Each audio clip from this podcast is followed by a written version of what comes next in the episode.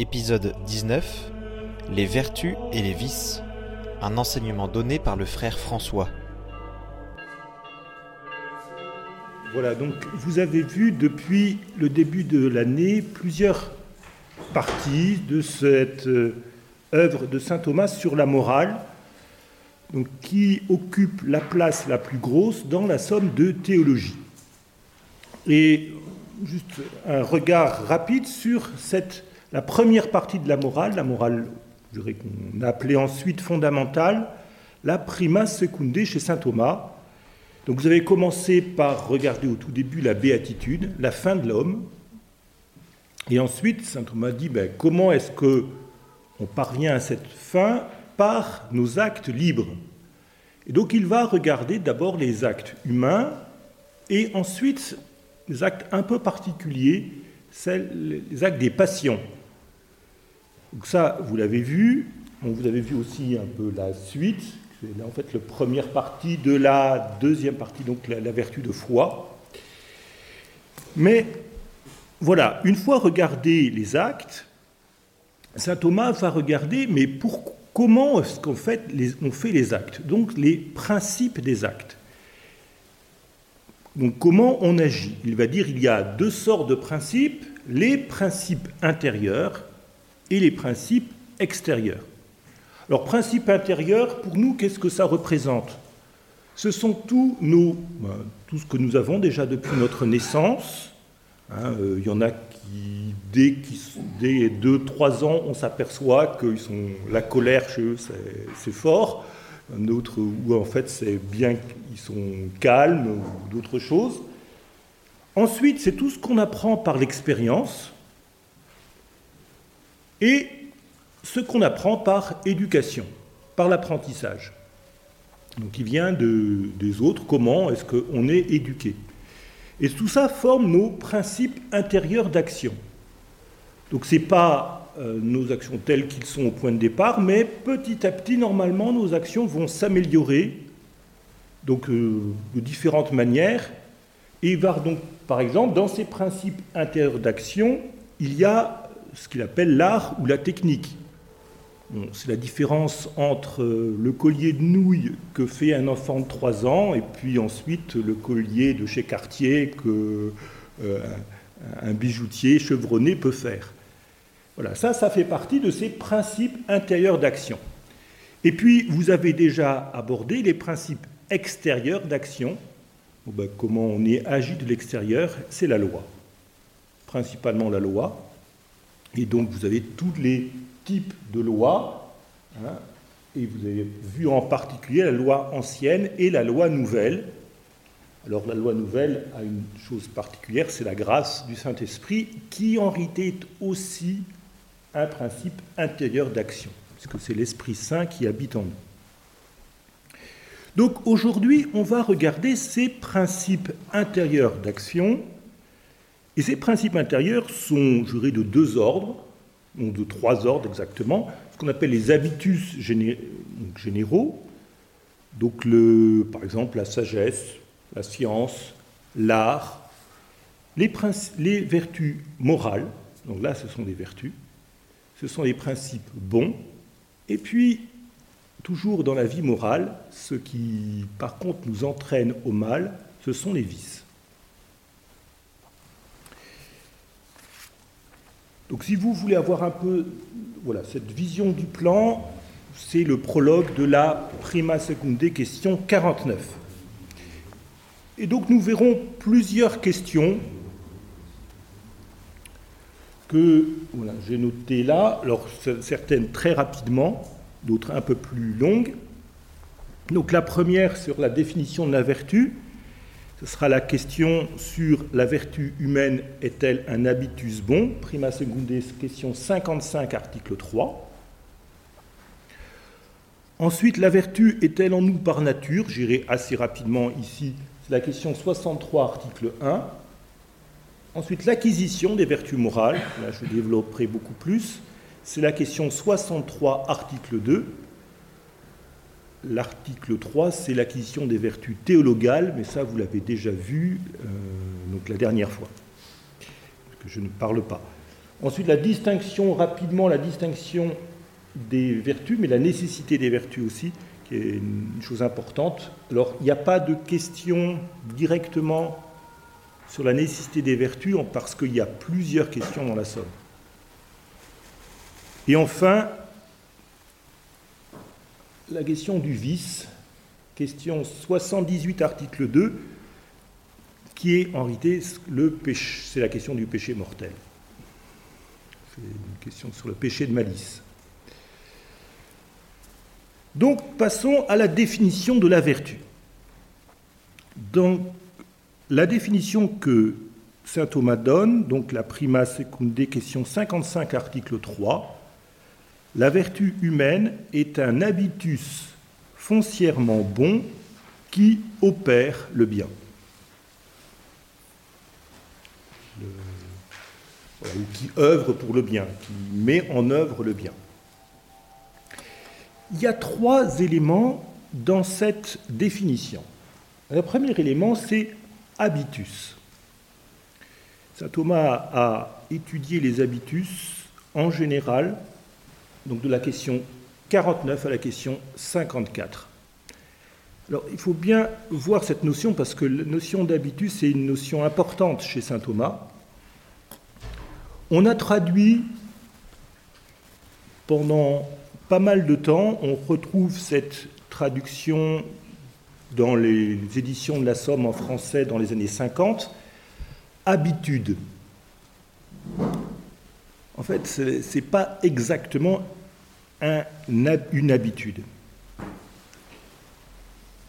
L'habitude est une, manière d'agir de, façon déterminée.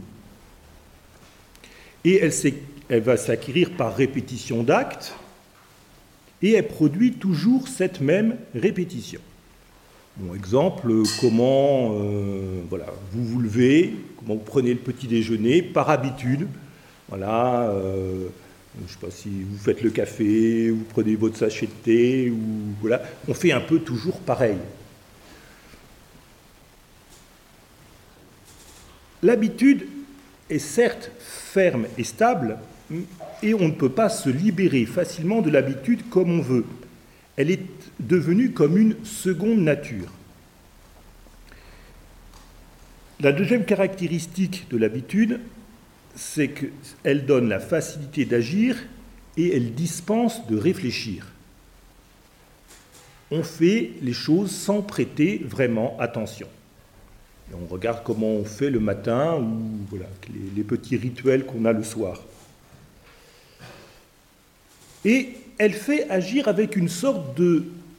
Il y a une certaine joie, ou plutôt si on est contrarié dans nos habitudes, hein, le sac de café se renverse, euh, ça, là, on, voilà, là ça, ça nous énerve. Mais l'habitude crée un automatisme qui diminue la tonalité morale de l'action. On fait les choses un peu justement par habitude sans réfléchir ça entraîne quasiment la disparition de la conscience réfléchie. On fait les choses, on peut faire les choses en étant complètement endormi. Donc, une action faite par habitude n'a pas cette participation active de la raison. Si on, définit habitus par habitude, la vertu devient en réalité une qualité qui diminue l'action morale. Alors qu'est-ce que véritablement l'habitus? L'habitus est une disposition constante, stable, qui se distingue des dispositions variables, facilement variables. Par exemple, Saint Thomas prend l'exemple de la rougeur. Par exemple, quand quelqu'un rougit, hein, ce n'est pas un habitus, c'est voilà, euh, facilement variable, ce n'est pas une disposition constante, stable de, cette manière-là. L'habitus de la passion est un habitus opératif. donc orientée vers l'action, génératrice d'action. Et en cela, il se distingue de la qualité. Par exemple, la taille d'un individu, la couleur de ses cheveux, des choses comme ça. C'est bien quelque chose de constant, de stable, la couleur des cheveux, mais ce n'est pas un habitus opératif. Troisième des termes, c'est le, terme de bon. Le bon, lui, désigne la perfection, l'excellence. Il renvoie en cela à la fin de la vie humaine.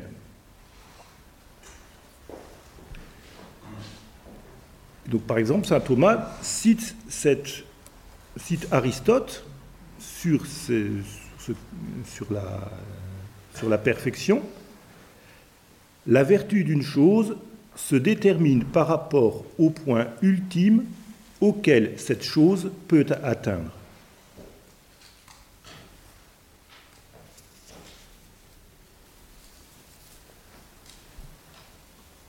Donc, la vertu apparaît comme une capacité pour une puissance d'action d'accomplir le maximum qu'elle peut.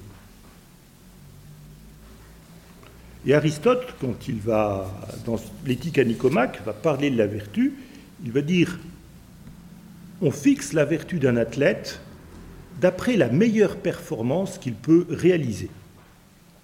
Si cette prestation est en dessous de ce maximum, on dira qu'il a fait un effort inférieur à sa vertu.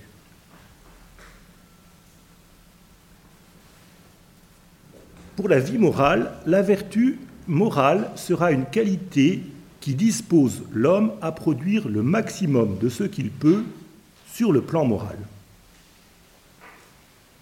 Donc c'est ce qui va donner à la raison, à la volonté, de pouvoir accomplir les actions les plus parfaites les plus élevés. Et parce que ben, la vertu va perfectionner, saint Thomas donc euh, manifeste, c'est aussi à la suite d'Aristote, la vertu rend bon celui qui la possède et rend bonne son œuvre.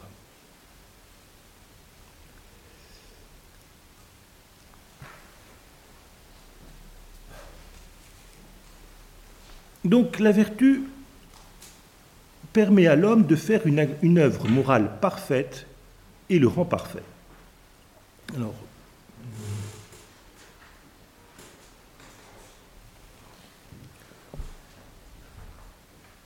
les meilleurs exemples que l'on a sur la vertu, en fait, ne sont pas d'abord dans le point de vue moral, parce que le point de vue moral, c'est un peu plus compliqué à prendre comme exemple, mais c'est dans le point de vue de l'art.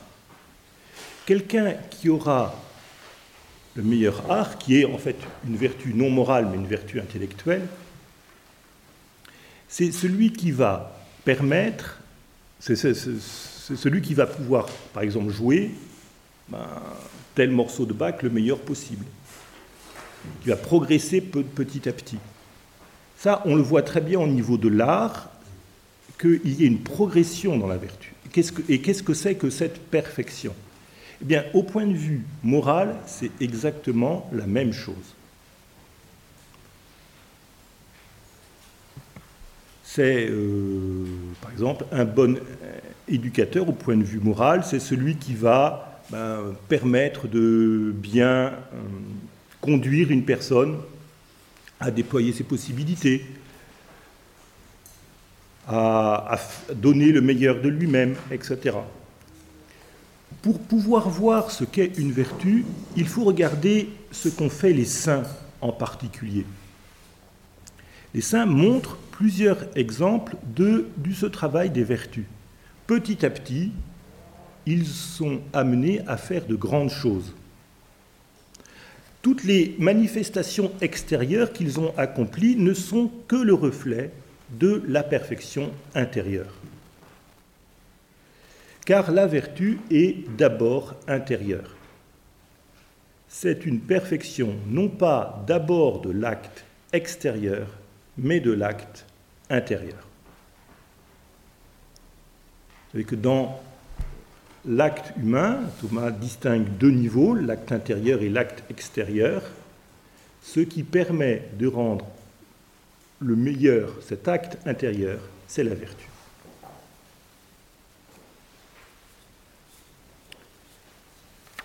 Passons au deuxième point. Je, vais revenir dessus quand j'aborderai l'acquisition des vertus morales. Mais là, arrêtons-nous sur les ébauches de vertu en l'homme et son caractère.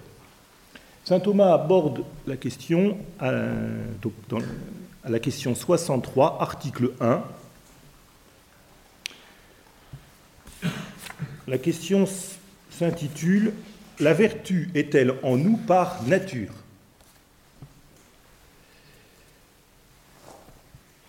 Alors, euh, dans cette question, Thomas va regarder trois hypothèses.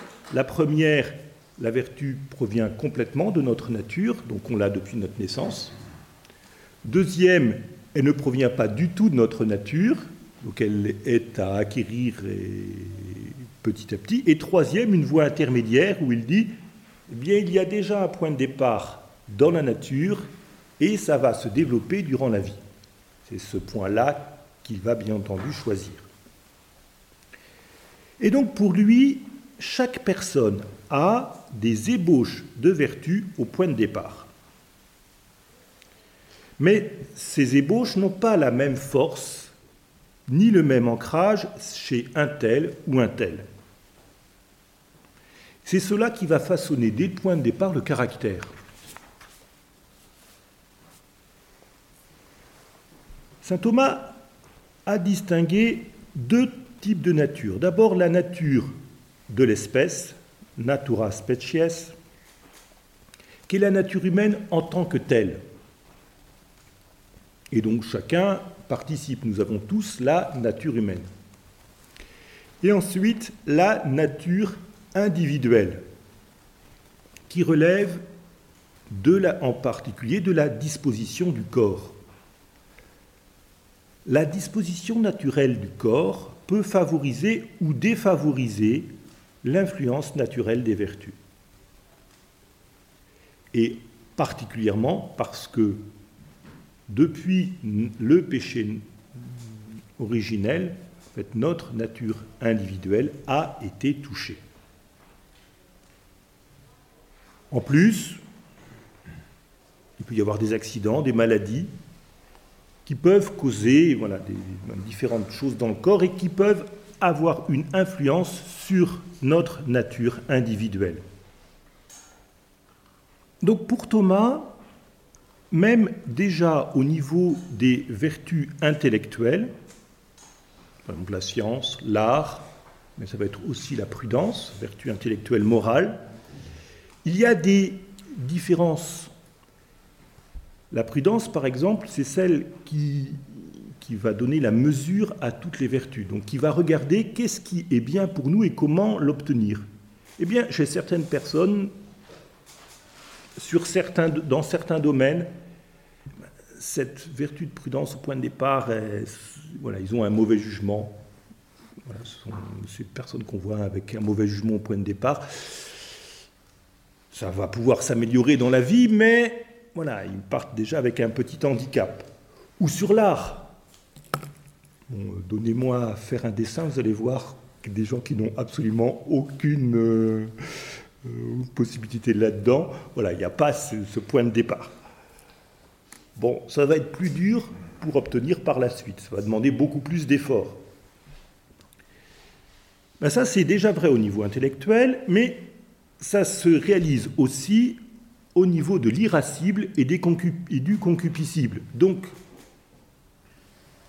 de ces deux facultés qui, sont le, soubassement des passions. Selon les personnes, nous n'avons pas la même force dans les passions, la même manière qu'elles s'expriment.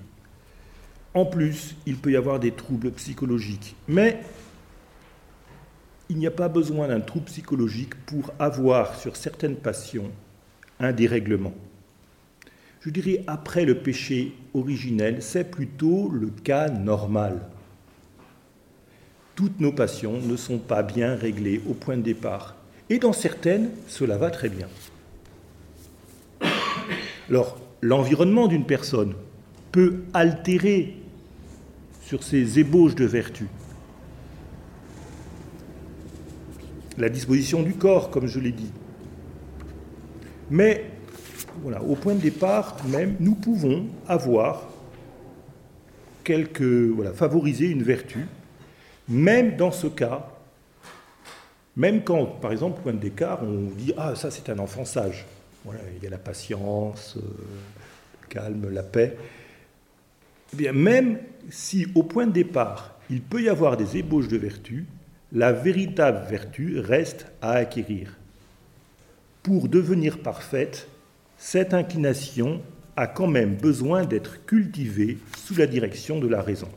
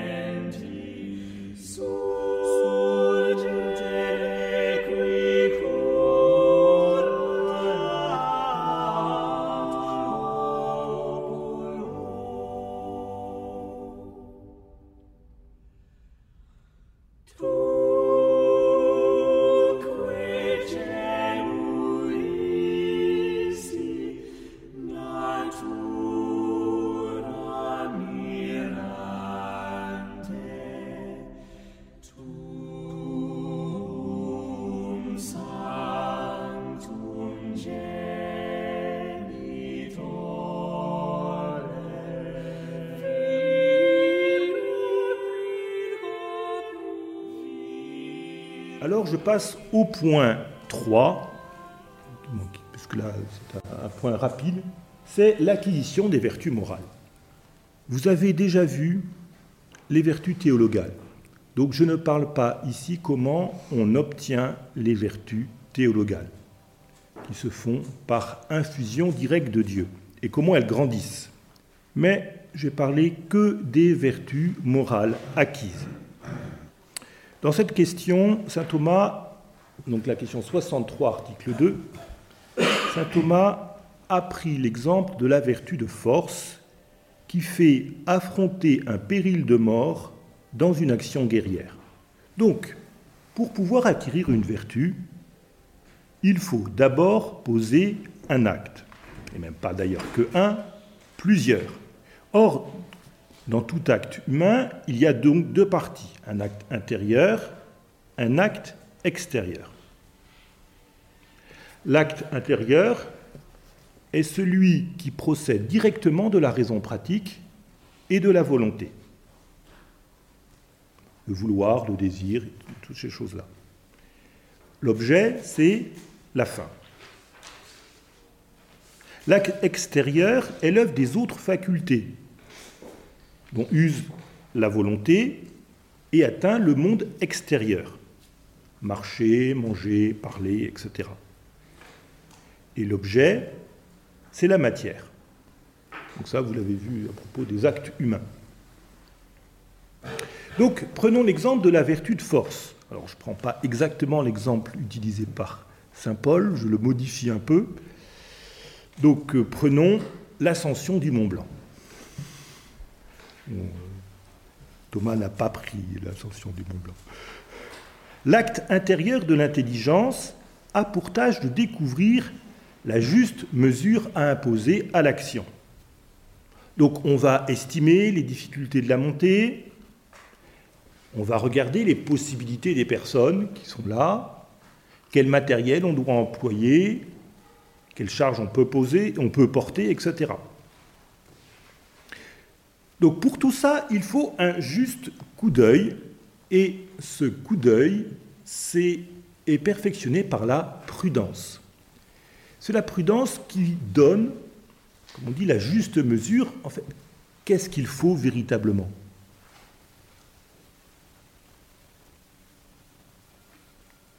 Donc le matériel à prévoir, le temps à faire, etc. On sent que il y a dans toute vertu morale soit un excès, soit un défaut. Par exemple, on prend trop de matériel. Alors c'est bien, on est très sécurisé, mais euh, on a un tel matériel qu'on va se fatiguer trop vite et on n'arrivera pas au bout. Ou alors, eh ben, on a oublié la nourriture et on n'arrivera pas au bout parce qu'on n'a plus de force. Hein, euh. donc, voilà, on a dit oh ben non, mais c'était pas, c'était pas nécessaire. On a cru que c'était trop facile. Voilà. Donc la prudence, c'est celle qui permet justement une, voilà, la juste mesure entre les deux. La volonté collabore à l'intelligence et va s'imposer à la sensibilité. Elle domine la peur. Oh là là, c'est beaucoup trop loin. Elle refraine l'audace irréfléchie. Allez, on part, euh, allez, on court. On ne va pas aller très loin. L'acte intérieur est l'acte de mesure par l'intelligence et de maîtrise par la volonté. L'acte extérieur consiste dans l'exécution de l'action, par les forces soumises à la volonté. Euh. Par exemple, ben, s'il y a une difficulté, peut-être faudra rebrousser chemin. Ben, ça, c'est l'intelligence et la volonté qui regardent, et puis l'acte extérieur euh, euh, fait l'action. La vertu s'acquiert directement par la répétition des actes intérieurs et non par les seuls actes extérieurs. La vertu morale, bien qu'elle soit la source des actions extérieures, est d'abord intérieure. Elle permet à notre intelligence et à notre volonté d'accomplir des actes bons. Ainsi, quelqu'un qui a une bonne expérience saura de manière beaucoup plus sûre qu'est-ce qu'il faut faire, qu'est-ce qu'il faut emporter, quelles seront les difficultés. Et ça, c'est la vertu.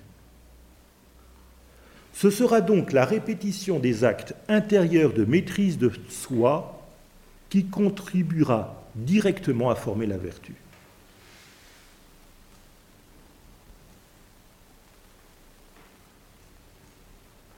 Et donc, selon, par exemple, euh, Thomas prend l'exemple du champ de bataille, c'est ce qu'avait pris aussi euh, Aristote. Euh, selon la disposition des forces en présence, peut-être qu'il faudra céder, peut-être qu'il faudra aller se battre, peut-être qu'il faudra contourner. Ça, c'est la vertu qui permet de le faire. Nous arrivons donc de la sorte par une conception de la répétition des actes très différente de celle de l'habitude. La répétition d'actes intérieurs est une série d'inventions, de réussites de l'intelligence et de la volonté.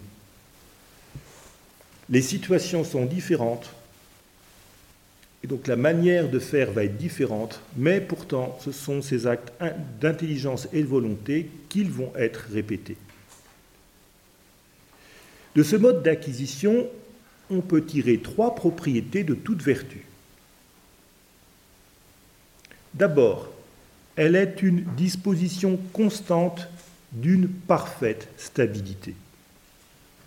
Elle représente une maîtrise de l'intelligence et de la volonté sur nos facultés intérieures, euh, inférieures. Deuxième, elle produit une promptitude à l'action, une facilité d'agir.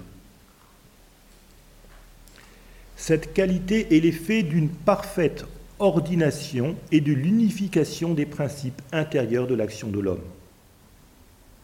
L'intelligence et la volonté dirigent et commandent. Les passions se plient à leur impulsion. tout en apportant leur contribution propre.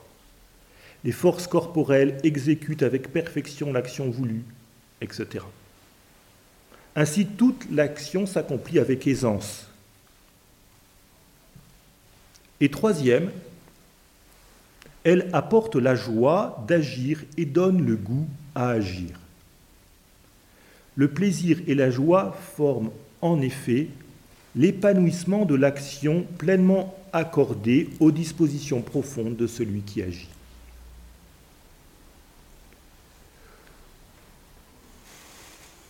Voilà, une fois arrivé au sommet du Mont Blanc, voilà, on est content. Et en plus, si la montée s'est faite facilement. Alors, j'ai parlé principalement ici de l'acte intérieur. Qu'en est-il de la place de l'acte extérieur dans le développement de la vertu? En effet, un acte humain complet, tel qu'il s'effectue en réalité, comporte l'un et l'autre. Et les actes extérieurs sont comme des instruments dont disposent les actes intérieurs spirituels. on n'acquiert pas la vertu par les seuls actes intérieurs d'intelligence et de volonté, mais par la mise en œuvre de toutes les facultés de l'homme. L'entraînement à la, vertu, par la répétition des actes, comporte-t-il des actes extérieurs et fait naître dans les facultés inférieures et dans le corps certaines dispositions actives qui sont comme des réflexes actifs. On le voit très bien dans le, dans le sport, hein, selon les différents sports que peut pratiquer, eh bien, euh, voilà, il y a des modifications corporelles. On reconnaît un nageur, on reconnaît euh, quelqu'un qui s'entraîne à la course d'endurance. Il y a des dispositions même physiques différentes. L'homme vertueux a acquis ainsi une sorte de réflexe jusque dans son corps et sa sensibilité. Mais ce n'est pas comme dans l'habitude. Ce n'est pas des réflexes purement inconscients. Les réflexes vertueux sont l'œuvre des facultés spirituelles. Et cela se réalise en particulier aussi dans les patients.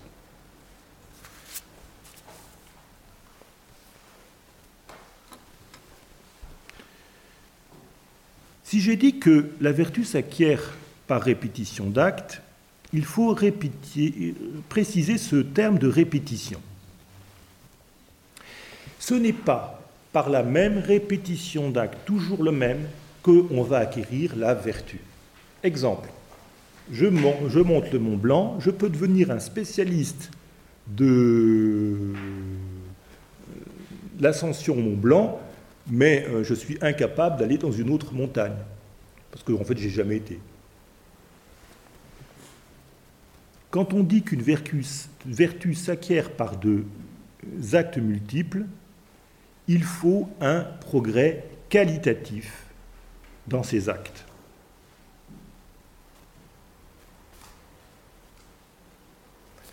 L'expression répétition d'actes ne, ne peut n'est pas simplement une succession quantitative d'actes.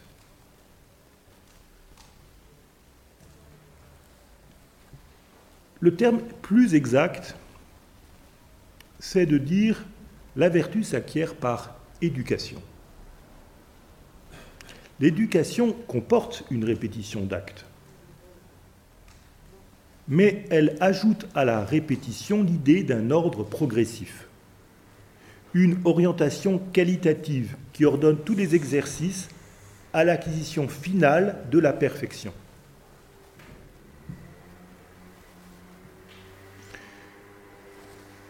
De plus, un autre point dans le développement de la vertu, c'est qu'il n'y a pas de vertu authentique sans acte essentiellement personnel. Ainsi, un éducateur ne peut pas se substituer à la personne pour lui inculquer la vertu. Ce qui fait dire à Aristote que c'est la réalité la plus difficile à transmettre. L'éducateur ne pourra, en fait par la loi d'ailleurs, euh, qui est là, la loi humaine, que toucher l'extérieur de son élève, Pourtant, voilà, il a une tâche primordiale dans le développement de la vertu. Chaque homme a, besoin de l'aide d'autrui pour se former à la vertu, surtout au début de la vie. L'éducateur va demander à son disciple, à son élève, une discipline de vie que le débutant est incapable de s'imposer à lui-même au début, parce qu'il ne voit pas l'intérêt d'une telle, pratique. Sa volonté est trop faible. Il faut par conséquent qu'un autre lui impose une telle discipline et lui apprenne à bien agir à l'aide d'ordre et de défense, de récompense ou de punition. Mais la discipline n'est qu'un moyen pour faire naître la vertu. Ainsi, si la part de l'éducateur est grande au début de la formation à la vertu, celle-ci doit s'effacer peu à peu pour laisser place à l'autonomie créatrice des vertus elles-mêmes.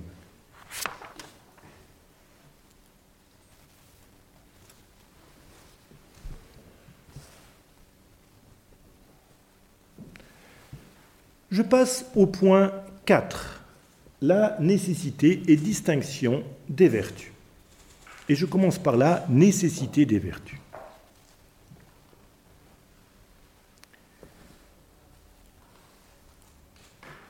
Toutes nos puissances ont besoin d'être stabilisées dans le bien.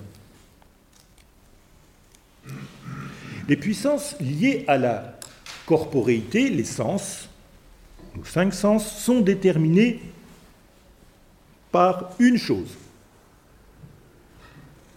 Ainsi, par exemple, quand l'œil s'ouvre, il ne choisit pas ce qu'il voit.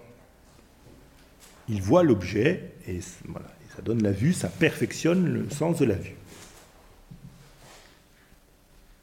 Par contre, les puissances rationnelles, intelligence et volonté, sont dirigées vers plusieurs objets. L'homme peut agir de telle sorte ou de telle autre.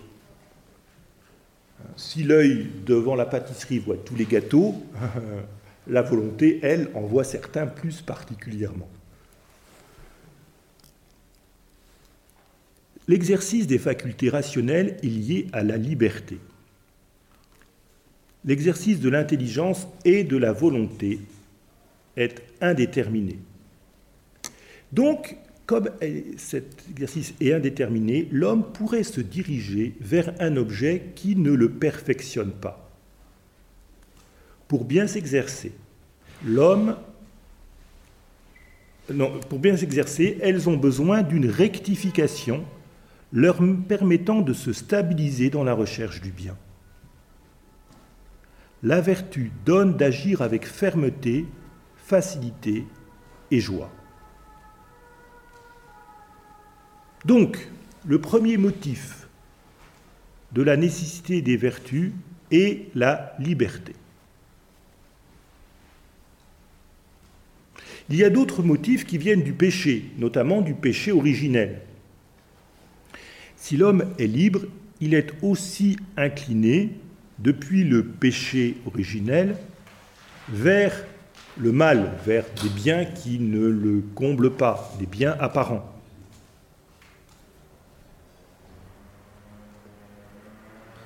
Et donc cela conduit à la division des facultés.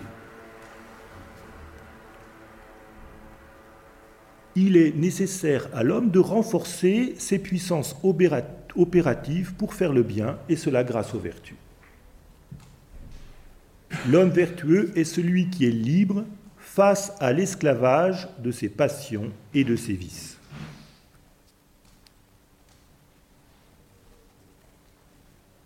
Enfin, troisième raison, pourquoi est-ce qu'on a besoin des vertus acquises? On pourrait penser que il suffit que Dieu nous dirige bien vers, par les vertus infuses, vertus théologales. Bon, avoir la charité suffit. Il n'y a pas besoin de la justice, la prudence, euh, la force, la tempérance. Ça, Voilà. Mais en réalité, toutes ces vertus élèvent l'homme vers la nature divine. Elles ont pour objet Dieu. Il reste que l'intelligence, la volonté, les passions sont proportionnées aux réalités d'ici-bas. Nous avons donc besoin des autres passions pour agir.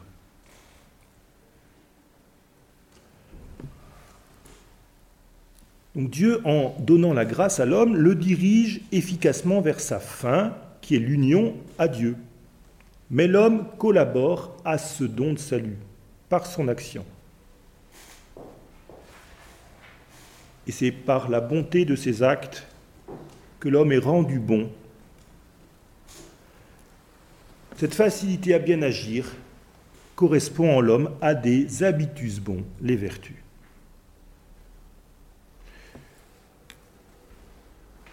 Je cite saint Thomas d'Aquin, c'est la Tertia Pars, question 7, article 2, ad primum.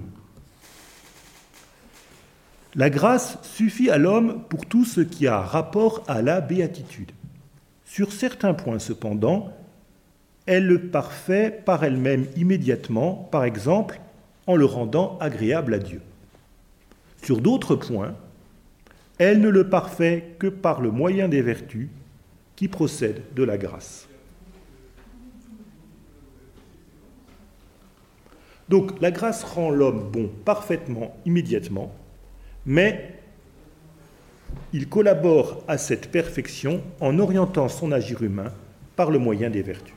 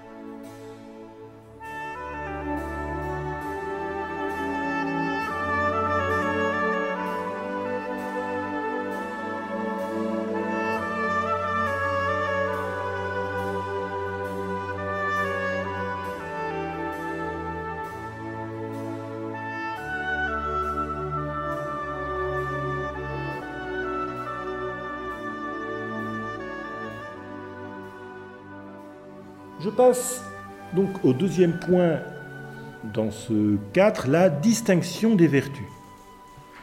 Saint Thomas aborde cela, en fait c'est cette grande partie dans la prima secunde, question 57 à 62.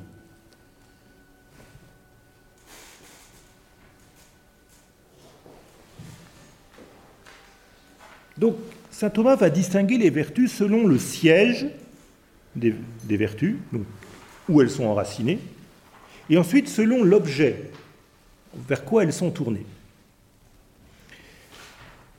Cette distinction selon l'objet va être énormément développée dans la secunda secunde.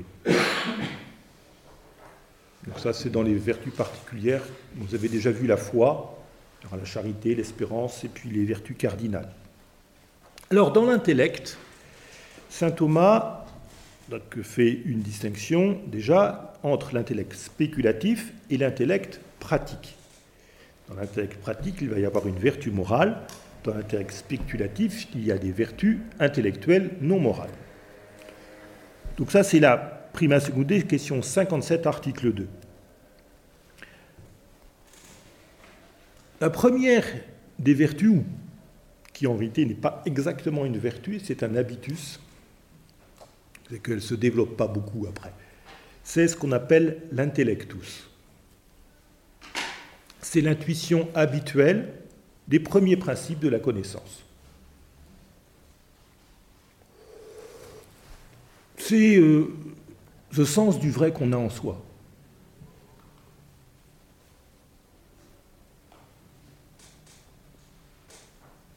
Ensuite, il va distinguer trois, trois vertus dans, l'intellect spéculatif. Donc la sagesse, c'est la connaissance des choses les plus élevées. La science, c'est la connaissance des causes secondes, des réalités par les causes secondes. Donc de, c'est plutôt quelque chose qui, qui descend. Voilà, c'est et enfin, la simple intelligence qui perfectionne l'esprit à connaître le vrai. je passe vite parce que ici nous ne sommes pas au point de vue moral. Hein, c'est en fait c'est toutes nos voilà essayer de voir la connaissance mathématique par exemple. Ça c'est là-dedans. Ensuite, donc dans l'intellect spéculatif, c'est l'intellect qui va nous faire agir. De même qu'il y a l'intellectus, ce sens du vrai qu'on a, eh bien, il y a en l'homme, au point de vue pratique, la syndérèse. C'est le sens du vrai bien que l'on a, l'intuition première de la vie morale. Le bien est à faire, le mal est à éviter. C'est la syndérèse. Bon, il y en a qui ont une faible syndérèse, voilà. Mais voilà, il y en a qui savent intuitivement qu'est-ce que le bien, quel est le bien à faire. Dans l'intellect pratique, il y a deux grandes vertus, une morale, une non morale. La non morale, c'est l'art ou la technique. C'est l'habilité dans une technique particulière. Et la morale, c'est la prudence. Que j'ai parlé tout à l'heure, c'est celle qui permet de savoir voilà, quelle mesure on doit faire dans notre action? Ni trop, ni pas assez.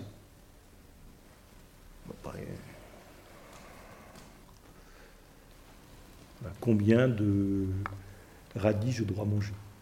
C'est la prudence.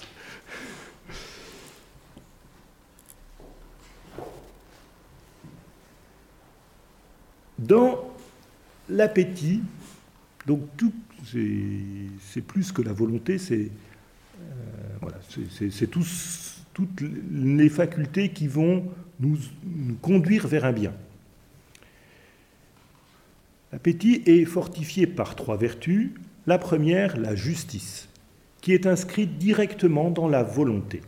Donc ces trois vertus sont des vertus morales. C'est rendre à l'autre ce qui lui est dû.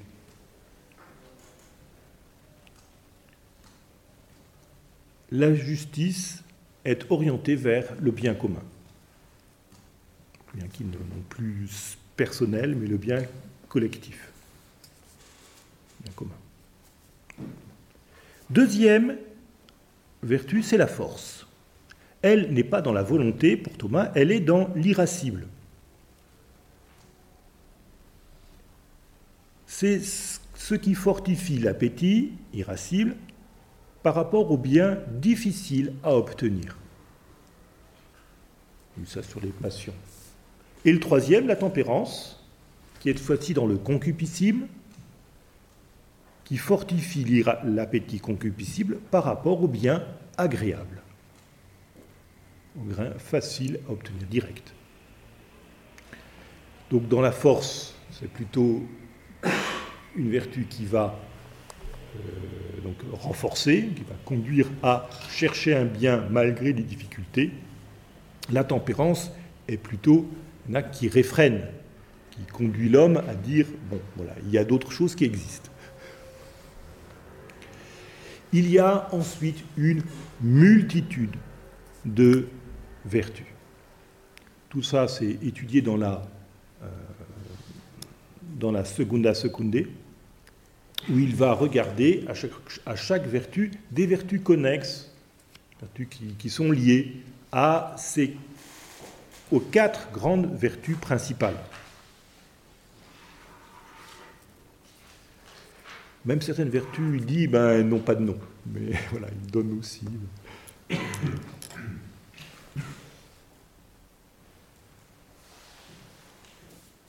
Toujours dans ces questions 57 à 62, saint Thomas va regarder les vertus théologales, va faire la distinction des vertus théologales. Bon, ça, vous l'avez vu la dernière fois. Et regarder aussi d'autres vertus infuses qui sont, voilà, qui sont données directement euh, par Dieu et qui agissent un peu comme les vertus cardinales. Par exemple, la vertu tempérance infuse. C'est cette vertu qui permet à une personne qui est alcoolique, tout d'un coup se convertit et tout d'un coup est sobre. Ça, ça arrive. Bon, il faut faire attention, c'est que les vertus infuses, si elles conduisent directement à l'objet, en fait, euh, par exemple ici pour la tempérance, la sobriété, elles sont mal enracinées en nous et on peut les perdre vite. Pour ça que quand on a une vertu infuse, il faut aussi développer des vertus morales acquises par répétition d'actes. Pour ça qu'une personne, par exemple, qui, voilà, on voit ça chez des convertis, euh, pendant 2-3 ans, ça va très bien, et puis tout d'un coup, elle retombe dans les péchés précédents. Ah ben oui, parce qu'elles ont des vertus infuses, mais pas de vertus acquises. Une fois que la vertu infuse disparaît, par exemple le péché, ça fait disparaître, il n'y a pas que ça. A aussi euh, voilà, le Dieu, quelquefois, on sait, enlève en nous euh, la sensation de Dieu pour qu'on recherche Dieu directement et pas les biens qu'il nous donne. Eh bien, dès que ces vertus ne sont plus là, euh, on peut retomber facilement dans les erreurs anciennes.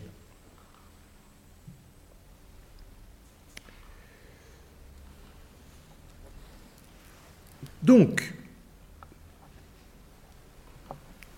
toujours dans cette question-là, question 61. Dans la question 61, saint Thomas va s'arrêter particulièrement sur les vertus cardinales. Donc prudence, justice, force et tempérance. La raison pratique, la volonté, l'appétit irascible et concupiscible forment les quatre sujets de moralité principaux. Les autres vertus font partie de ces quatre-là, tournent autour d'elles. C'est ce que veut dire cardinal.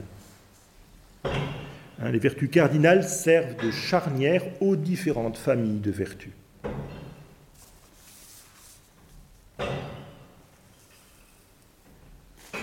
Donc, euh, si vous voulez, c'est même écrit dans l'écriture, le verset aux Sagesse, chapitre 8, verset 7, qui mentionne ces quatre vertus cardinales. Sinon, ça vient de, de Platon.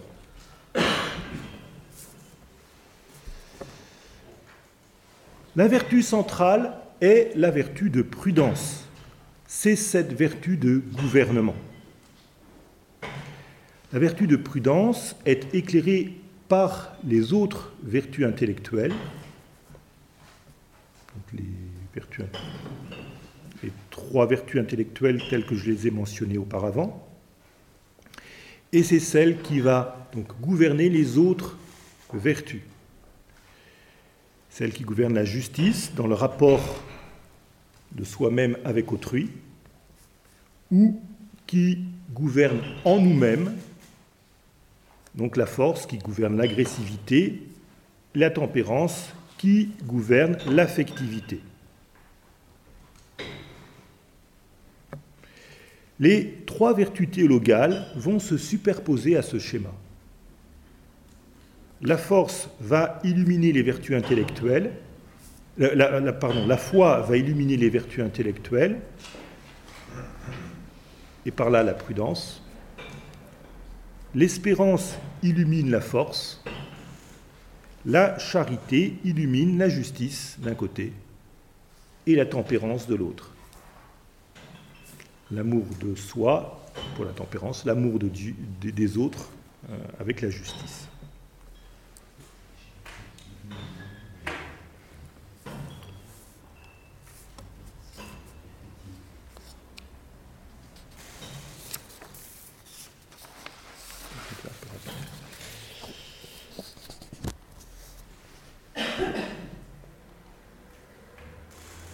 Je passe au cinquième point, le vice.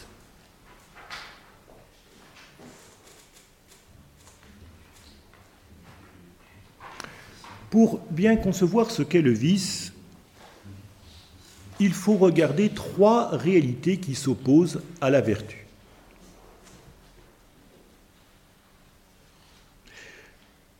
D'abord, premier couple, le couple vertu-péché. La vertu est le principe d'acte bon. Le péché c'est l'acte mauvais. Ensuite, le couple vertu-malice. La vertu, elle, est un habitus bon qui opère le bien. Le vice est un habitude mauvais, la malice. Donc la malice, c'est la qualité Et ensuite le couple vertu-vice. Tous les deux regardent la, la réalité d'habitus. Donc la vertu est essentiellement ordonnée à l'accomplissement des actes bons.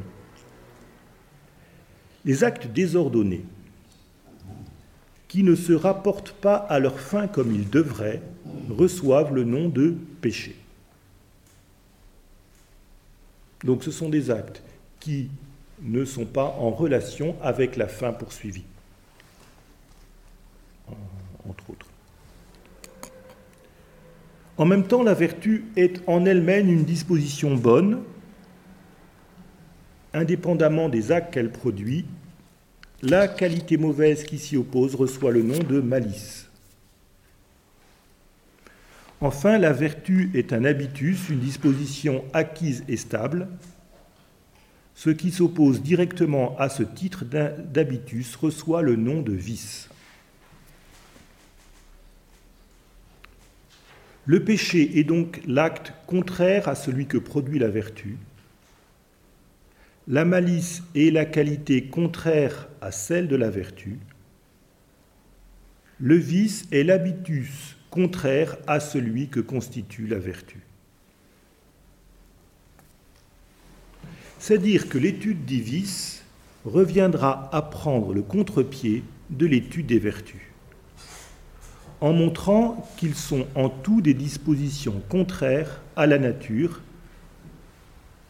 et donc à la raison, qui est le sommet de notre nature comme les vertus sont des dispositions conformes à l'ordre de nature et de la raison.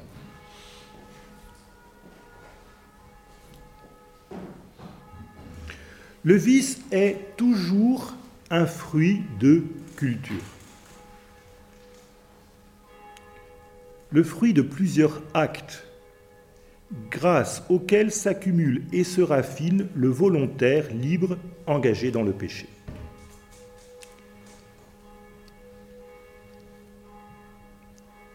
l'habitus renforce de plus en plus le rapport direct du péché à la volonté.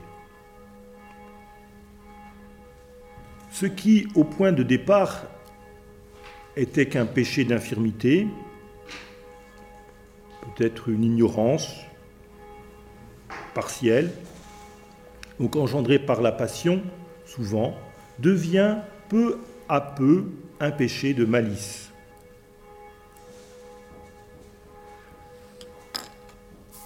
très souvent, souvent nos péchés proviennent de la passion. Hein, voilà, un désir incontrôlé, euh, voilà, on voulait manger euh, euh, quatre chips et on mange le paquet entier, ou des choses comme ça. Bon, ce sont des péchés de faiblesse, très souvent.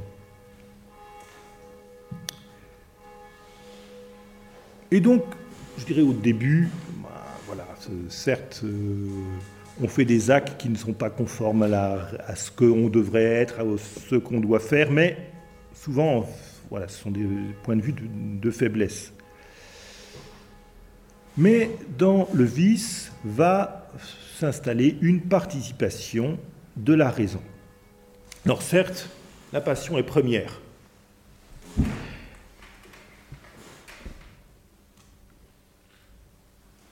Mais avec la naissance et le développement de l'habitus, l'initiative passe progressivement à la volonté.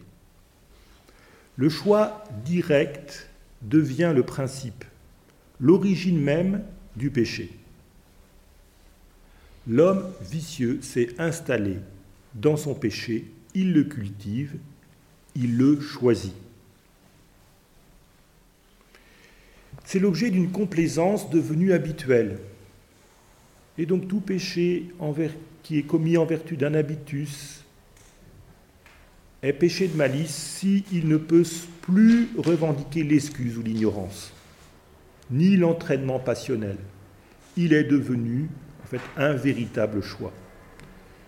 Quand je parle de répétition d'actes pour former un vice, c'est la même chose que pour la vertu. Ce n'est pas une répétition identique d'actes qui va former le vice. L'intelligence ne collabore pas à cet acte de la même façon. Il faut en fait grandir, en fait faire grandir dans l'intelligence. Alors, euh, c'est pas pour juger, parce que après chaque, on connaît les dispositions personnelles, et mais on le voit en fait assez dans les mouvements de revendication gay. Il peut y avoir un point de départ qui est du côté de la passion. Et puis, en fait, on va, eh ben, on va s'y installer, avoir plusieurs relations, puis devenir de plus en plus revendicatif, voir comment, en fait, avoir de plus en plus de relations, développer, pouvoir toucher le plus en plus de personnes, jusqu'à combattre ceux qui s'opposent à ça. Donc on voit les étapes du développement du vice. D'abord, on a un péché. On commet un premier péché, puis on retombe dans le même péché. C'est toujours un péché de faiblesse. Après, on s'excuse facilement. Ah, mais j'ai une vie trop stressante. Ensuite, on trouve normal. Mais non, mais bon, euh, ça correspond à ce que je suis. C'est ma nature individuelle. Ensuite, on la considère comme un remède approprié à son état. Non, mais de toute façon, euh, tous ceux qui agissent comme moi, euh, ils font tous pareil. Hein. Prenez la cocaïne, c'est pareil. Voilà les traders avec la cocaïne. Euh, Ensuite, on la trouve normale, mais de toute façon, non, non, mais c'est fait pour ça. la cocaïne est fait pour ça, ou je sais pas.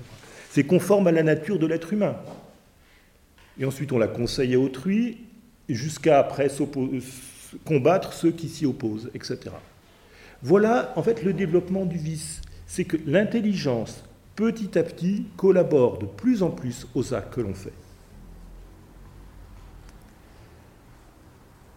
C'est pour ça que pour saint Thomas, les péchés mortels sont principalement des péchés de vice. Alors, il peut y avoir des actes directs de refus de Dieu, mais souvent, en fait, on s'installe dans ce refus de Dieu. L'intelligence a collaboré pour, à un moment donné, refuser Dieu.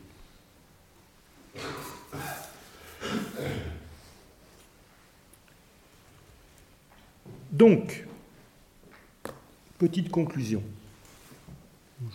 J'aurai cinq minutes d'avance.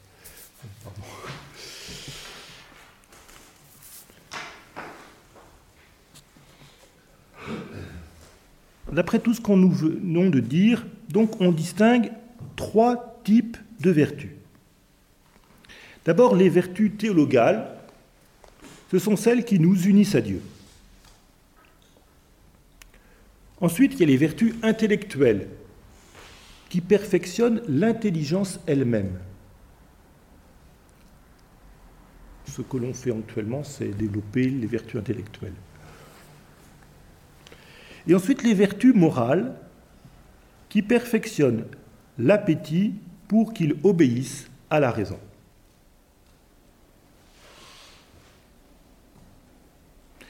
il y a d'autres moyens que Dieu nous donne pour nous conduire à lui et qui vont perfectionner ses vertus.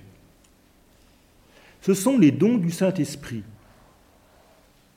qui rendent toutes les facultés de l'âme capables de se soumettre à Dieu. Les dons du Saint-Esprit sont au service de la vie théologale, donc des vertus théologales. Et en étant au service des vertus théologales, elles vont donner à chaque vertu une mesure supérieure. J'ai dit tout à l'heure que ce qui donne la mesure aux vertus cardinales, c'est la prudence. Or, la prudence est une vertu humaine. Mais Dieu ne nous fait pas simplement agir selon notre mesure humaine. Il va nous faire agir selon une mesure supérieure. Donc faire des choses qu'on n'aurait jamais pensé faire, même peut-être stupides au point de vue humain.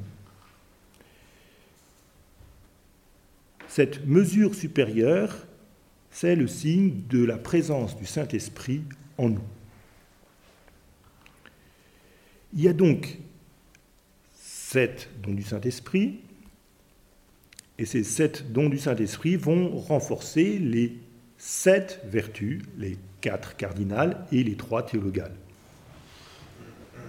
Ainsi, la vertu de crainte va renforcer la tempérance. C'est ce qui va faire que, voilà, par exemple, on peut très bien équilibrer son repas pour manger, pour euh, garder la santé. Avec Dieu, nous savons quelquefois, ben voilà, nous dépassons la mesure, voilà, par exemple dans le jeûne, etc., pour Dieu. en ce moment, on est avec Jean-Baptiste, par exemple. Voilà, c'est cela. Je ne sais pas si le, le repas sauterelle miel, c'est très bon pour la santé. Là, le don de l'esprit de force va renforcer en nous la force, ce qui fait dire à, par exemple, à Saint Laurent, euh, de voilà, ben, retournez-moi, je suis assez cuit de ce côté-là, lors de son martyr. Voilà, on voit cette mesure supérieure. Le don de piété, donc c'est le rapport en fait entre les hommes et en particulier avec les supérieurs ou inférieurs. Va renforcer la vertu de justice. Le don de conseil renforce la vertu de prudence.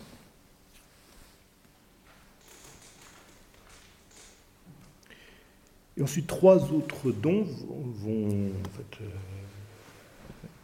euh, renforcer les trois autres vertus. Le don de sagesse, qui renforce la charité. Le don de crainte, là aussi, en fait le don de crainte renforce aussi l'espérance comme la tempérance. Et les dons intelligence et science renforcent la foi. Intelligence et science qui renforcent la foi. Vertu intellectuelle. Ainsi, par là, la grâce du Saint-Esprit conduit tout l'être humain à vers la béatitude de Dieu. Mais c'est à partir des vertus et de ces vertus-là que saint Thomas a fondé toute sa théologie morale. C'est pour ça que dans, la, Secunda Secunde est divisée selon euh, les sept vertus principales.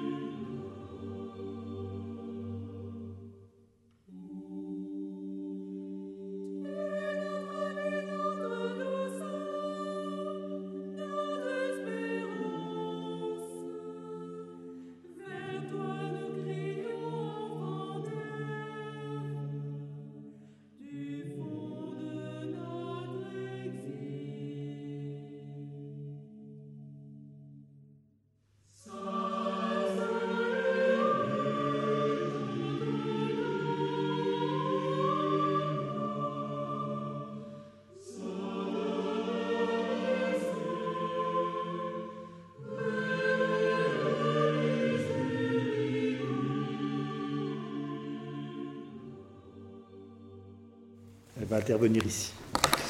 La synthérèse est cette intuition des premiers principes de la raison pratique qui nous oriente vers le bien.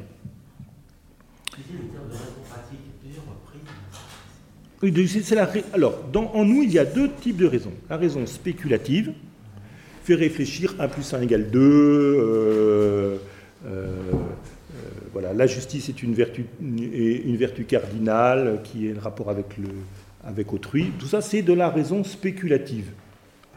Voilà, c'est le raisonnement, par exemple, euh, perfectionné par cette vertu de science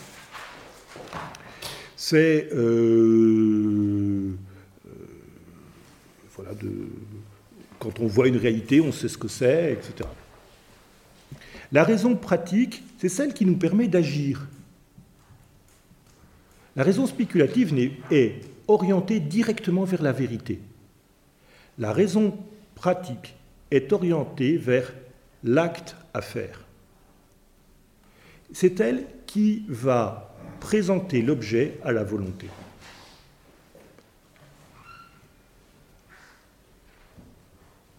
Donc elle, raison pratique, c'est celle qui permet de voir le vrai dans les biens différents. La volonté est une capacité en nous qui voit le bien dans les choses. Donc euh, voilà, euh, une voiture, une maison, etc. Tout ça, ce sont des biens. Qu'est-ce qu'il faut choisir? La volonté, elle, est attirée et va s'orienter vers tous les biens. La raison pratique, c'est celle qui va dire Ah, ben on va commencer par là, ensuite on va aller là, ensuite on fait ça, et puis ça, c'est pas un vrai bien. Non, tu n'auras pas de chien à la maison parce que euh, euh, c'est pas une propriété qu'acceptent les chiens ou je ne sais pas quoi. Voilà. Ça, c'est la raison pratique qui va déterminer quel est le vrai bien à faire. Pour déterminer quel est ce vrai bien à faire, elle a besoin d'être fortifiée, elle aussi, par des vertus. Donc la première vertu, qui est plutôt un habitus en elle, qu'elle a déjà au point de départ, c'est ce qui correspond en nous à la loi naturelle. Ce sont des inclinations. Étant donné que la raison pratique, c'est celle qui conduit à faire le bien,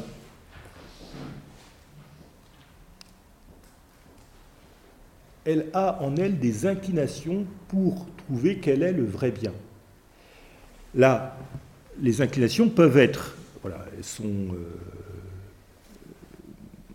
données euh, par euh, d'une manière rationnelle, mais en nous, ce sont des inclinations. Donc, par exemple, le bien est à faire, le mal est à éviter. Voilà, ça c'est nous sommes inclinés à faire le mal, et à faire le bien, et tout ce qui est mal, ben, on va plutôt aller loin. Autre chose, par exemple en inclination, l'homme est incliné à connaître la vérité. L'homme est incliné à la vie en société, à l'amitié. L'homme est incliné à la conservation de son être ou à la conservation de l'espèce. Euh, d'ailleurs, tout ça, c'est ensemble. Cela forme en nous la loi naturelle.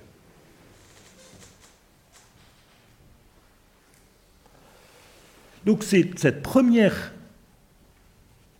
saisie de, la vérité, on le voit déjà chez les enfants, chez les tout petits enfants. Voilà, c'est, ça vient, c'est le fruit de la syndérèse. Et c'est fortifié ensuite par voilà, les vertus euh, pratiques, donc la technique alors Saint-Dérèse, ah oui, je n'ai pas écrit. S-Y-N-D-E-R-E-S-E.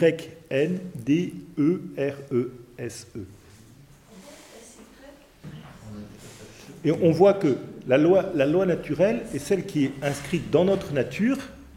Et comme je disais euh, ben, quand j'ai parlé de ébauche des vertus et caractères, on n'a pas tous la même égalité là-dessus.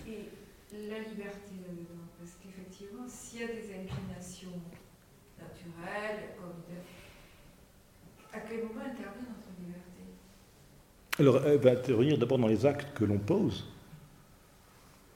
La liberté, c'est cette faculté en nous de choisir le vrai bien. Donc, en cela, elle est fortifiée par les vertus. Par contre, les vices vont diminuer la liberté, jusqu'à devenir un esclavage.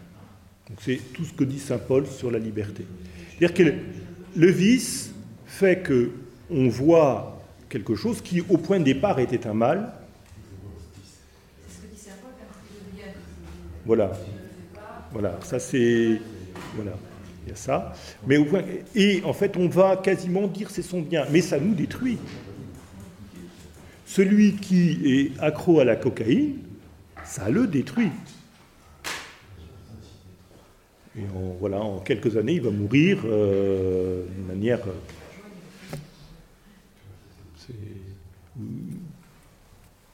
Voilà, de manière assez, assez atroce, parce que en fait, voilà, il, s'est orienté vers là.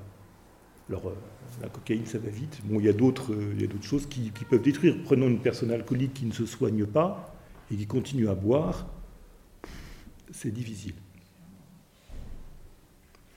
Mais voilà, on n'est pas tous à égalité devant les vertus et les vices. La notion de vertu a été remise en valeur par le pape François dernièrement dans euh, son exhortation euh, sur, euh, sur l'amour, à Maurice Laetitia.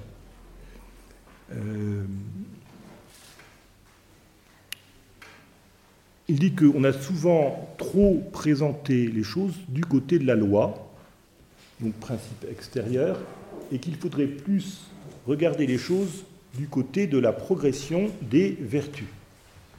En fait, la loi est au service des vertus. Saint Thomas euh, parle de cela particulièrement dans la loi ancienne, question 99, article 2 je crois. Euh, c'est toute la loi est en réalité une éducation pour faire grandir en nous les vertus. Euh, et donc le pape invite l'Église à voilà, reprendre en fait cette vertu, cette euh, question, particulièrement sur les, personnes divorcées, euh, voir comment faire entrer en elle petit à petit des vertus qui conduisent au salut, donc la foi, l'espérance, la charité.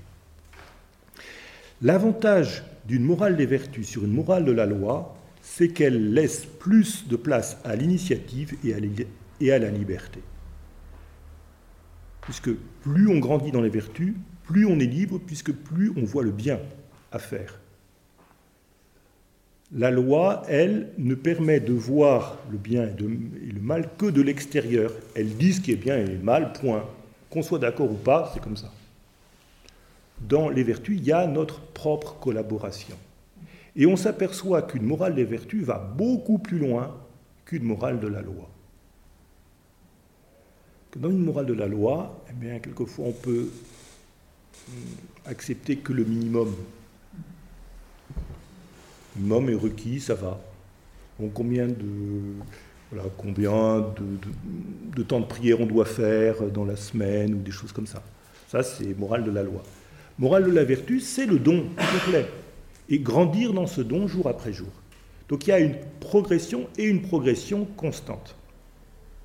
Alors pour saint Thomas, pour tradition d'Église, il dit que euh, dans les vertus cardinales, en fait, il y a euh,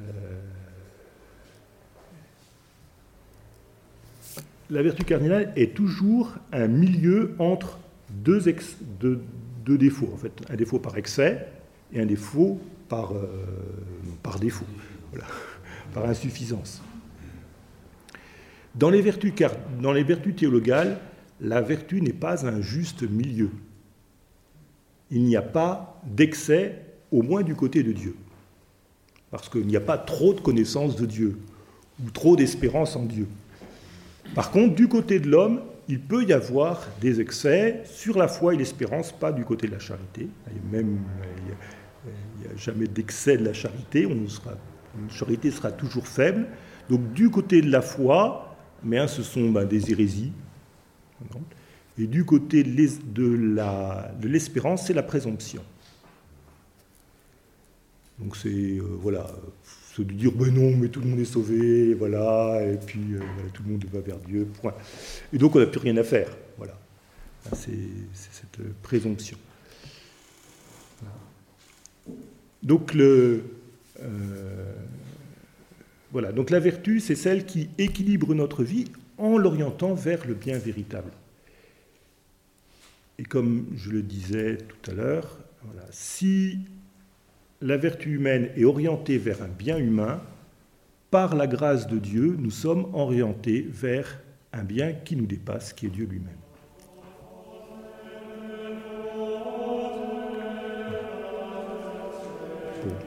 il reste la mise en pratique.